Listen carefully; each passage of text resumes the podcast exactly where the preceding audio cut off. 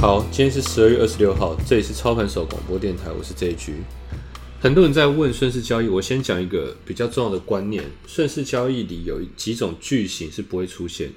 台股未来会涨到哪里？会涨多久？台股还会涨多久？台股现在止跌了没？台股会不会突破万点？这些都不是顺势交易。顺势交易句型是：我的指标现在是多还是空？我的指标现在可不可以进场交易？我进场交易后，什么时候该买进卖出？好，停损停利。顺势交易的剧情，它根本不会管你未来会怎么样，它只知道当下是怎么样，也就是活在当下。我常提到一件事情，交易就是好像在半夜开个车头灯，然后呢，你只能看到前面五公尺就够了。交易就是这样子而已。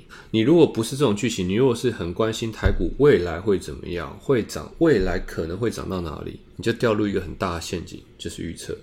那如果你说这样还是不太理解的话，好，我希望你可以手边准备一些时间够长的线图。那我希望你可以找到五年到十年的线图。我之前推荐的奇虎可以做到这件事情，你可以去下载。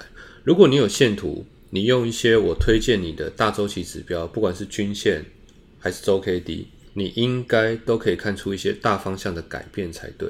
那如果你真的看不出来，之前我的部落格有提到一个东西，时间周期，在我部落格里面有一篇均线的文章，我特别去提了。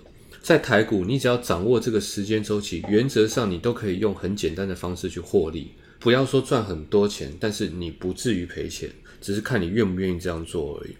但是我还是建议你应该是可以发明自己的方法，因为自己的方法赚的一定是最多的。我觉得知易行难吧，所以操盘手电台就是帮，希望帮大家一点一滴走出你自己的投资人生路。那我们今天就到这边，明天见。